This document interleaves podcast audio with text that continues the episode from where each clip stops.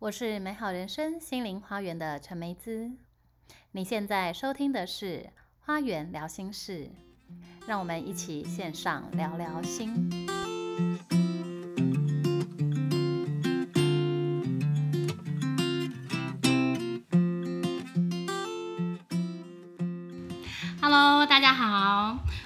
跟大家聊的主题呢是女性意识和女权哦。好，因为大家都知道，我们现在已经进入了这个水平纪元哦，也就是进入了这个阴性能量的时代。那从过去呢六千年前的这个埃及的阳性能量呢，法老王统治、男性统治地球世界的这个呃历史呢，现在逐渐的进入到这个呃西元两千年，女性意识逐渐抬头。那女性意识跟女权究竟是什么？呢，我们今天就要来跟大家聊一聊。那我们今天请到的来宾呢是林怡菲老师。那怡菲老师呢是我心目中的一个偶像哦，他是英国伯明翰大学的生物化学系。但是他回到台湾之后呢，却是在从事各种呢跟女权相关的这个呃单位来服务哦，像是社会局啦、复原基金会啊，还有现代妇女基金会来从事这个女性议题的推动。那还有呢，就是在去年我刚跟他认识的时候呢，我觉得他对我来说是一个神级的人物，因为 去年我认识他的时候呢，朋友跟我介绍的时候就说他去年其实是要在这个联合国针对女性的议题来做一个演讲哦，但是呢，因为去年疫情的关系，所以后来取消了。所以我们呢，就是今天请到这个一菲老师来跟我们讨论这个女性意识跟女权的部分。那我们欢迎一菲老师。好，大家好，我是一菲，谢谢刚刚伊文梅姿老师的介绍。好，嗯。就是刚刚梅子老师有说，那个联合国那一部分其实是，呃，主要其实是每年就是三月的时候，在联合国就美国纽约那边就会有联合国妇女大会啊。那我只是去参加，它周边有很多的一些活动，所以呃，真正如果要讲这件事情的话，是因为。依着这个联合国妇女大会，然后它旁边发生的一些周边的活动，然后只是去参加其中一场周边的活动，哦，这也非常的厉害呀，因为这是我人生无法达到的境界。我想认识也不是呃会有太多的人有这样子的经验。我觉得虽然是周边的一个活动，但是因为它对于毕竟联合国，它对于推动整个世界性的议题还是有一定程度的影响，所以我觉得真的是蛮厉害的，嗯。好，那一菲老师就是可以跟我们大概介绍一下女权是什么吗？因为好像大家可能就是我们都会讲说，哎，女性意识要抬头啦，我们要尊重女权呐。那究竟这个女权应该要怎么样划线，或者是女权它代表的是什么样子的意识？嗯，好，嗯。第一个，我我我觉得就是大家对女权这个字的想象，可能每个人心目当中都不太一样。那比较广义，我自己认为女权这件事情，可能是比较是呃，在身为我们生理女性来讲，去思考自己在社会当中的角色跟定位。嗯嗯。那为什么我们现在要来谈这个女权或者是女性意识这件事情？就像刚刚梅子老师讲的，就是从我们人类过去的历史以来，都是比较是王权，而且那是王以男性为主的社会，所以这个一直到现代社会来讲，都一直是。这样子沿袭下来，而且我们连我们自己女性都不知不觉的掰硬了这样的概念。其实，在我们的潜意识或者是刻板印象里面，我们都深藏的被这种呃男性或者是父权架构底下的这个价值观给绑架。其实我们是不知道的。所以这时候我们来讨论女性意识的时候，也就是说，我们可不可以看到自己作为一个女性，然后嗯。值得荣耀，或者是值得骄傲，或者是试着在这样还是相对于性别的不太平等的状态底下，然后我们有没有看到自己的位置跟能做些什么？哦，好，所以是指生理女性这件事情。对，好，刚刚你讲到生理女性，我才意识到，就是说心理女性的话，它就会是另外一个多元性别平等的这个议题嘛。所以女性意识主要还是在于就是生理女性，然后对于这个父权或是阳性能量的压抑状态。嗯，对，我会我会把它看到比较像是这样子，因为嗯，我们在处理议题的时候，它就是分的比较细，嗯，然后大大部分嗯，我们看到要处理女性或者是女权的，可能都是比较是落在还是呃生理女性，就是说我们我们是生理女性，然后我们自己的性别认知可能也是。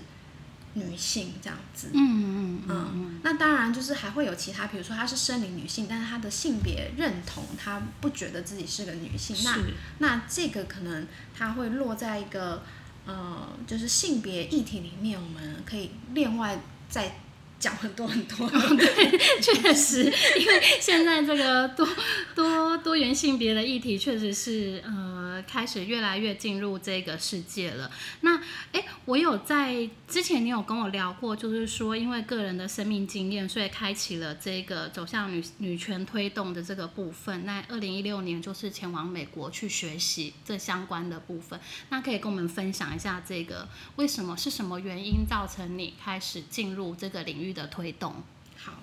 嗯，就是在这个之前呢，其实我完全都不知道。呃，女性意识到底是什么东西？对，因为我就我也是觉得很模糊，所以我想说，哎，今天请你来跟大家 讲清楚、说明白一下。那当然会有一些呃前因后果，前面主要是呢，就是呃这个最贴近我们自己的就是自己的情感的状态嘛，这个情感关系，所以就是很多很多段的那情感状态，你会体验到说，我自己在一些这个亲密关系的情感。嗯这个状态里面好像也没有那么开心，但是为什么？就是为什么那个不开心？然后我从来以前都没有思考过，然后一直到呢，嗯，就是应该是二零一二年吧，还二零一一年，好，那时候呃，我就是结束一段感情，但是那个感情对我来讲造成非常非常大的创伤跟困扰，是因为呃。对方他就是不不想要放下这段感情，嗯，而且呢是在我呃过了三年之后，在某些场合他又突然出现了，嗯，好，但是呢那那个当下我非常害怕，然后我根本不知道怎么办，但是确实在我的生理跟生活当中都起了非常非常剧烈的变化，然后我开始会对人感到怀疑跟害怕，然后开始我。呃，不太能够接受有有有男性靠近我，然后这时候我才觉得惊觉到说，哦，好像在我身上有哪些事情不对劲，可是我不知道那是什么东西，然后一直到说，好像呃开始去搜寻一些资料，慢慢知道原来这个东西叫做跟踪跟骚扰，嗯。那你能够想象说，在二零一五、二零一六的时候，大家对于这个概念还是非常的模糊，甚至在我们的体制之内，就是我们是没有服务，嗯，服务到说，哦，如果你被跟踪骚扰的时候，我们能够怎么做？其实，在五六年前的时候，就是还还不太有人能够知道要怎么处理。嗯，所以就是传说中的恐怖情人嘛。对，对。嗯，不要说五六年前，哎，五六年前，哎，还蛮近的。因为我自己遇到恐怖情人，其实是在二十年前。对我也是曾经有一任男朋友，是真的是让我的生活觉得非常的痛苦，报警也没有用。然后甚至你如果报警，警察还会说，嗯，没有没有办法去处理这件事情。对，对啊，所以也就是那个求助的过程，就是我觉得。那个无力感很大，因为当时候你能够想象的是说，嗯，当你在那个恐惧的状态，然后你的家人可能不知道，或者是他们不了解这件事情，嗯，然后然后你自己孤立无援，你然后你要你要再去外面找资源协助，可是发现外面的人他也没有任何资源可以帮助你，连法律都没有办法。对，现在台现在台湾的状态确实是这个样子。对，然后你就觉得呢，整个生命就是跌落到谷底，然后我到底要怎么去脱离这样的方式？嗯嗯嗯，是没有办法的。嗯所以那个时候是我在那个求助的过程就非常感受非常深刻，是说怎么怎么可能，怎么可能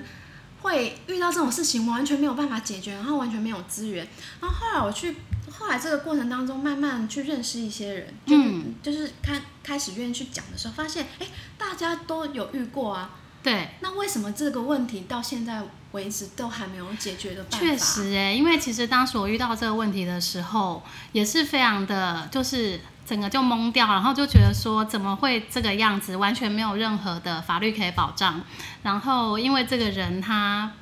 只是造成你生活的困扰，并没有实际的侵害你的权利的时候。真的是法律跟警察跟任何单位都拿他没有办法，因为不只是我，因为我身边一些朋友其实也都有遇到过这样子的状态。嗯，对啊，那我觉得，嗯，有些时候这个过程都是因为，嗯，我们可能自己有些力量，然后走出走出这样的状态之后，我们再回来看这件事情的时候，就比较能够说，哦，哎，原来想起来我们过去曾经有这样的 经经历，嗯，好，所以当时你发现，在台湾没有办法解决这件事情之后，你就决定要去美国学习相关的呃课程嘛。当中其实有一段过程，我就是因为求助的时候，警察不能帮忙啊，身边的人不知道怎么帮，然后呢，然后我那时候也在念硕士，那那个人又不断出现在我念硕士的相关的场合，那什么样的状态我觉得会最安全呢？那我就是去往这个妇女人身安全就保护的这个领域看看，看有没有资源，或者是我能不能找到一些资讯，然后我就是呢。去报了一场，嗯，他在他可我记得他是就是在讲述这种呃比较像是这个专业领域的大会，然后大家可能就是在讲，哎，我今年做了哪些议题，做做一些什么事情，然后我就听到一场，他就在讲。旁观者这件事情是很重要的，好，然后，然后他们请了这个美国的，呃，在讲旁观者介入的这个非常知名的组织的创办人来讲，然后我就觉得一听，我就觉得天啊，这就是我想要的啊，嗯，因为当这个体制或者是法律没有办法帮助我的时候，其实身边的人应该是最有办法，嗯，给你支持，可是当时身边的人没有办法这么。有效的支持，为什么？因为大家不知道怎么办。对，大家不是不想帮忙，而是大家不知道要怎么做。对。然后，所以呢，那个旁观者介入，他其实就是在教我们说，嗯，作为这个旁观者，我们要怎么看待这些事件，然后我们要怎么做。然后，它是是有一个步骤来告诉我们这些事情。然后，我们怎么分辨？譬如说，旁边的人他其实可能知道说，你被这个恐怖情人纠缠。嗯，可是如果我们的意识当中，我们不知道这个叫做纠缠或者叫跟踪骚扰，然后也不知道这件事情会对当事人造成多大伤害的时候，我们就不知道其实这件事情是需要预防跟制止的。对，所以那课整个课程其实都是在讲这样的过程，我们怎么意识到这件事情，然后呢，我们可以成为这个有力的呃帮助别人的旁观者。嗯嗯。那当时当然是因为我自己遇到这件事情，我觉得我自己需要帮忙，然后也就是因为听到听到了这个呃课程，跟进到这个领域，然后也发现啊，有一个原来有一个基金会专门在处理跟踪骚扰的议题。嗯，哪个基金会？现代妇女基金是你之前工作的这个机构吗？对对。那我就是因为。你已经你已经没有办法了，所以我那时候当初我唯一的办法就是我听到了这个演讲的一结束，我就上台冲去跟讲者说，呃，我就是这个遇到这个困扰的人，那有没有呃机构里面有没有什么资源可以帮助我？嗯，那当时候上台演讲的是呃，当时现代妇女基基金会的副执行长哦，林美勋副执行长，然后他就帮我引荐了这个社工，然后来协助我。我后来才知道说，原来这个这个议题其实是可以深入到这样子的，因为你真的要了解跟踪骚扰是什么，其实是在美国有很多很多的研究，而且他们还发展了线上的问卷，然后。去分析你现在遇到的这个危险指数是多少？嗯，然后我当然就是去做了那个指数嘛。当时候基金会把这样的呃问卷中文化，一测出来，哎，这个危险指数还蛮高的。嗯 嗯。然后呢，既然很高，那那社工其实也有建议是说，就是看能不能，就是有办法呃拿到。呃，一些法律的保障，那这边又要讲了。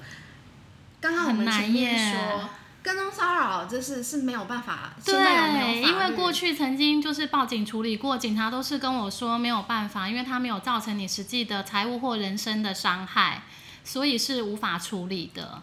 那这个也是我觉得我很幸运的地方，嗯。第一个是当时候我已经其实已已经曾经有崩溃到在警局，就是情绪崩溃哭了。嗯，然后刚好我遇到那个警局的那个警员，他就看到我哭了，然后他就觉得说，那我们试试看。嗯嗯，刚好呢也在其实家暴法因为一直都有修法嘛，那修法其实后来呃他他试的那个呃那个。那个条文比较像是说，呃，这个人对我造成的精神上的骚扰。嗯。嗯，那也还好，就是就是，呃，我如果家暴法以前是在家家里面，就是我我如果跟对方是结婚了才算家暴法，但后来也放宽了，就是你曾经。交往过，或者是你在你在关系里面，他其实也纳入家暴法了。所以那是我比较幸运的一点是，第一个这个警察有帮我嗯做笔录，然后第二个是到后来我进法院，我要申请呃这个叫做所谓家暴法里面的保护令的时候，那时候家暴法的条件也放宽了，所以我拿到保护令。哎，刚刚说的这个就是，如果要申请这一些的话，必须譬如说是家庭里面的伴侣关系，或者是曾经交往的。可是万一那种暗恋的呢，跟你根本没有交往过的，可以吗？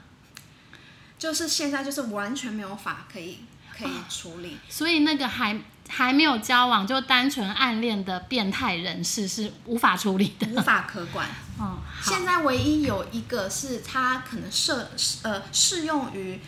这个叫做涉违法，但是呢涉违法的处罚不够严重啊。对方如果就是我就是交钱了事，我也没有任何的刑责。嗯，主要是这样子。那所以这个也就是进入到说。我后来为什么进入了这个领域？嗯，那是就是因为我知道基金会在推动这个议题，然后也在推动这个立法，因为他们认为这个立法是所有的呃女性安全保护最最后一块的拼图，我就只缺这一个了。嗯嗯，因为其实根据这个美国的研究来说，很多很多被谋杀的女性。嗯，他其实在生前的时候是，呃，有被交往对象嗯跟踪过，对，嗯，那就是因为跟踪了，然后因为对方其实非常熟悉你的状态嘛，所以他才有办法，可能就是在你出其不意或者是你常进进入的场合里面，然后最后造成了伤害。对对对，所以所以这是大家就是一直。最近都在讨论说为什么我们要立这个法嘛，然后所以也越来越多这种案例出现啦。嗯嗯，确实，对。所以你在二零一六年的时候去美国，就是接受这个旁观者训练嘛？嗯，就是第一个是呃，同年其实我去了美国两趟，第一件事情是呃，我去了也是联合国周边的会议，我就是去。讲跟踪骚扰，因为我是当事人嘛，当事人现身说法，然后当时就是遇到了在美国研究跟踪骚扰的这个非常权威的专家，然后所以就又对这个议题就有很多认识，然后接下来，呃，我就是那时候就是，嗯。打定决心要 要要认识旁观者介入，就是绿点这件事情，所以就、嗯就是只身就飞飞去美国学了这个东西。好，嗯，诶诶，我有看到你是第一位在台湾还是亚洲的这个绿点旁观者训练培训师嘛？对，是亚洲区吗？嗯，应该是。我我觉得确实台湾在蛮多这个性别议议题上面是在亚洲走的比较前面的。是对，台台湾是在我们这个东亚国家几个国家，这个日本、韩韩国、新加坡、算马来西亚对，所以你拿到这个绿点旁观者训练培训师，所以他是培训师，所以你可以开始培训相关的这个服务者吗？嗯，是可以，是可以。是可以开始，嗯所以。哎，所以之前回到这个现代妇女基金会的话，绿点这个部分有计划要推动吗？呃，因为这个就是又有牵扯到这个专业领域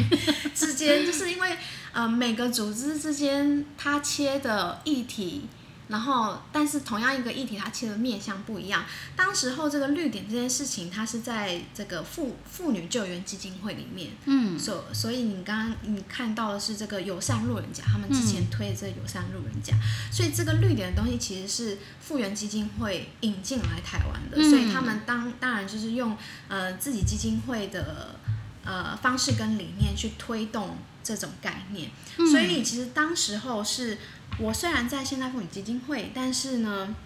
我学这个东西是并没有放进现代妇女基金会里面的嗯活动跟服务的，嗯，好，所以，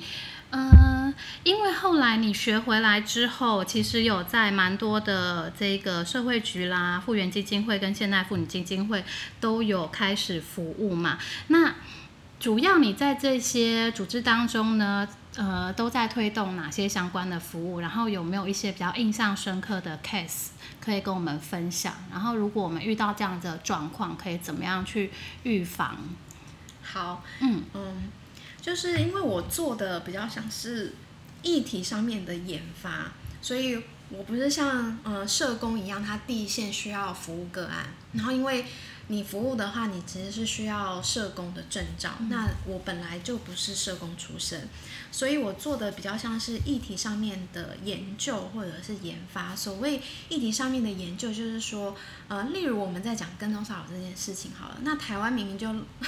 台湾明明就落后美国很多嘛，那我们可以去找世界上有其其他几个国家，它怎么立这个法的，或者是它针对跟踪骚扰这个议题，呃，他他们是怎么处理的？嗯这些服务是怎么处理？所以这个就是一个研研比较像是研究，然后再把它变成我们在台湾可以变成服务的一个过程，所以叫研发。所以我这几年就是在做的事情都比较像是说我围绕在这个议题之外，我还能做什么？然后嗯第一个当然就是立法嘛，立法不成，因为立法是一个非常冗长的过程。是，那立法不成，当然我们就要变得是，呃，想要去跟大家讨论，或者是让大家知道，哦，原来有这个议题，或原来有这个问题是发生在我们周围，嗯，但是大家不知道哦，所以当然后面的后面的比较多的工作，就比较像是研发之外叫做就是倡议，在 NGO 里面叫做倡议，有点像是，嗯，我在宣宣导呃这样的理念，或者在告诉大家有这样的呃议题存在。嗯，嗯，那你过去的话，就是说有没有什么印象比较深刻的 case？印象比较深刻的 case 就我自己，对你刚对你刚刚说主要是做幕后嘛，呃所以不会直接就是经历到经经验到那个个案的辅导。我通常不会直接接触到呃个案，但是会呃我会有接触到的话，也通常是比较站在研究的角度，我可以看到那些个案。嗯通常呢，你说印象深刻嘛？对我来说好像没有特别印象深刻，因为我看到的是一个呃很多个案身上可能共同会发生的现象。嗯，嗯，那你要不要跟我们分享一下，就是说大概会有哪些现象，好。然后我们可以怎么样去面对跟处理？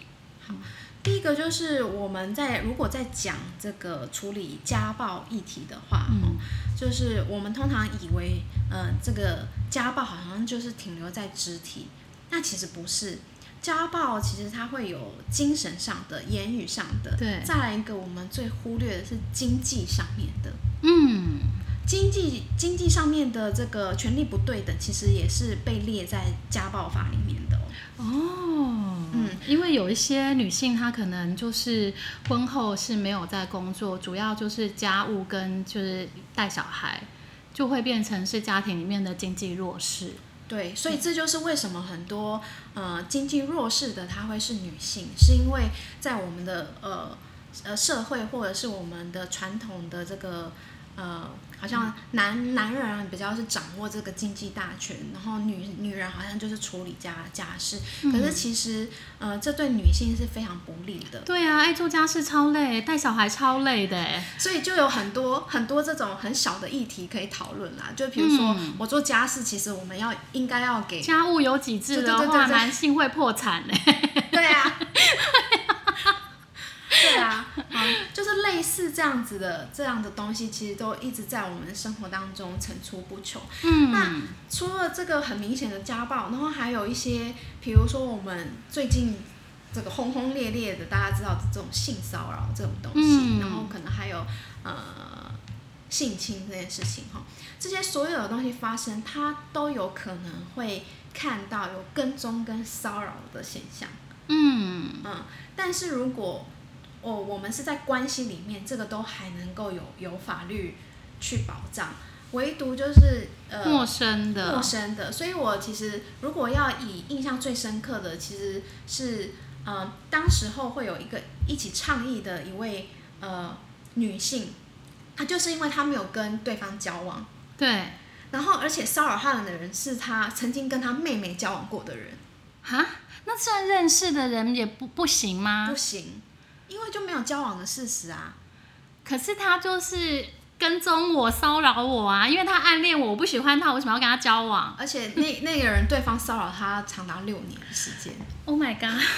最后他是怎么样？最后也是因为家暴法的这个呃保护范围，他可以保护到家人。嗯，所以他是因为妹妹曾经跟他交往的事实，嗯，然后然后妹妹的就是可以去保护到他自己这样子。哈，竟然还是这么曲折的。对。可是如果真的是完全是没有任何关系，但啊不是不是说没有任何关系，譬如说同班同学，但是没有交往过，这样子就不行。就是没对啊，就没有法律保障。但是所以现在这个法法律还是需要再重新慢慢的一步一步去推动哈，修正。应该是说法律。法律本身的内容条文，这个这些非营利组织都把它列得很完整，只是我们有没有办法，嗯，落实在我们的呃执行层面？因为执行层面有又牵涉到很多，比如说，呃，这些保护的东西，我是不是在警察端我就能够受到保护？因为现在这个妇女团体倡议的是，希望警希望妇女去找警察的时候，警察就能够。发一个类似这样禁制令，就禁止那个人靠近。可是可以吗？警察应该不行吧？现在在台湾的法司法体制是没办法，因为因为这个好像是法院的权责嘛。对对对对，所以就这又牵扯到啦，就是嗯，我的我的司法体制跟警察的体制，我们要怎么合作？大家要怎么分工合作？所以就还有很长很长的路要走。对，但是我觉得比较好的部分是，至少已经开始推动了。对啊，对，因为。你刚讲的部分是你大概是五六年前碰到，但现在已经已经有这个跟踪骚扰，至少是在某一个程度上面是开始动了。对对，那五六年我们继续期待。我觉得其实现在水平纪元的转化跟推动其实是蛮快的。或许这个疫情过后，大家会有比较多的醒思，有可能。嗯，我们就是拭目以待，继续看下去。好，那非常感谢怡菲今天跟我们分享这一个，就是关于这个呃女权女性，我们该如何保护自己，还有跟踪骚扰。那我知道说怡菲现在就是说刚离开现代妇女基金会，然后准备要转换舞台，以这个。身心灵疗愈师，当然就是女权的部分还是有继续推动。那可以跟我们分享，就是你之后这个舞台转化之后有什么样子的计划？好，就是这方面的这个议题，我还是呃没有放掉。然后，所以我现在就是比较用一个比较独立呃，就是方案合作的方式。那同时也跟一个叫做呃 Women's March 台湾中文的名字叫做我们台湾这个组织。嗯的呃一群伙伴们一起工作，所以等于是绿点这样的理念，我们就放我就放在这个组织，然后跟这个组织一起去发展推动比较像是教育性质的活动哈。那确实，因为呃过去以往有其他的基金会在针对比较专业的人士在推这样的议题，可是大众的部分，嗯，就是还没有看到大家对这这样的东西普遍有认知。然后，所以目前是跟这个我们台湾 Women's March 台湾，那 Women's March 台湾，你就知道它有一个台湾，也就的意思，也就是说它比较像是一个分支。所以这个组织本来是国际性的，它是美国的啊 Women's March，嗯，然后它在全球也有非常非常多的分支，然后只不过在台湾我们可以选择自己想要做的，嗯。嗯。好啊，因为绿点其实好像现在在台湾知道的人并不多，所以这个 Women's March 台湾他们是会开始推动跟这个呃旁观者训练相关的部分嘛。嗯嗯，好，那其他的部分，因为我有看到就是说你现在还是有在教其他的，譬如说瑜伽啊、花精啊等等的嘛。好，然后嗯也有成立另外两个新的教育品牌。对，哇，真的是多才多艺。那之后呢，再请就是说怡菲来跟我们分享，就是其他譬如说啊花精啦，还有瑜伽的这个哲学。好，那如果大家呢对于就是女权啊，或者是你曾经有过这个被跟踪骚扰，或者你现在呢会有这样子的状况的话呢，也可以向现代妇女基金会来求助。那非常感谢怡菲今天跟我们分享这些资讯。好，那我们下次见，拜拜，拜拜。